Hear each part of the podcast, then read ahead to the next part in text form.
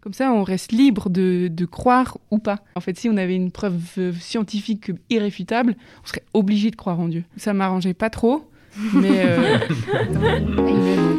À quel moment sait-on qu'on est croyant Oh mon Dieu Shabbat, le rabanan, Noël Quel sens ça a et comment ça se pratique Est-ce qu'on peut dire voilà si on est chrétien Le sexe, c'est autorisé par la religion Oh my god.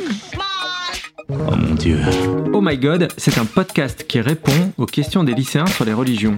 Un des quatre piliers, c'est la liberté. On a la liberté de croire, de ne pas croire, de pratiquer. Les réponses, ce sont des musulmans, des juifs, des chrétiens et des athées qui les donnent. Ils ont entre 17 et 27 ans et ils sont engagés au sein de l'association Coexister. de la même manière que toi, hein, moi, je, en tant que chrétienne, je ne jure pas. Je trouve ça beau comme façon de voir les choses parce qu'effectivement, ça t'oblige à, à, bah, à t'émerveiller. Mais c'est ça la foi en Mais réalité. du coup, j'ai j'ai d'autres questions pour toi.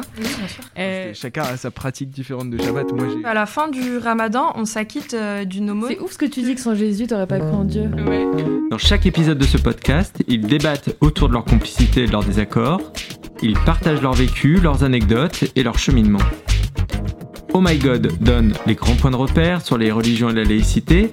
C'est pour ça qu'il s'adresse à tous, qu'on ait un dieu, plusieurs ou pas du tout. Sûr que non Non. Très bien. Oh My God, un podcast proposé par la rédaction du magazine Phosphore en partenariat avec l'association Coexister.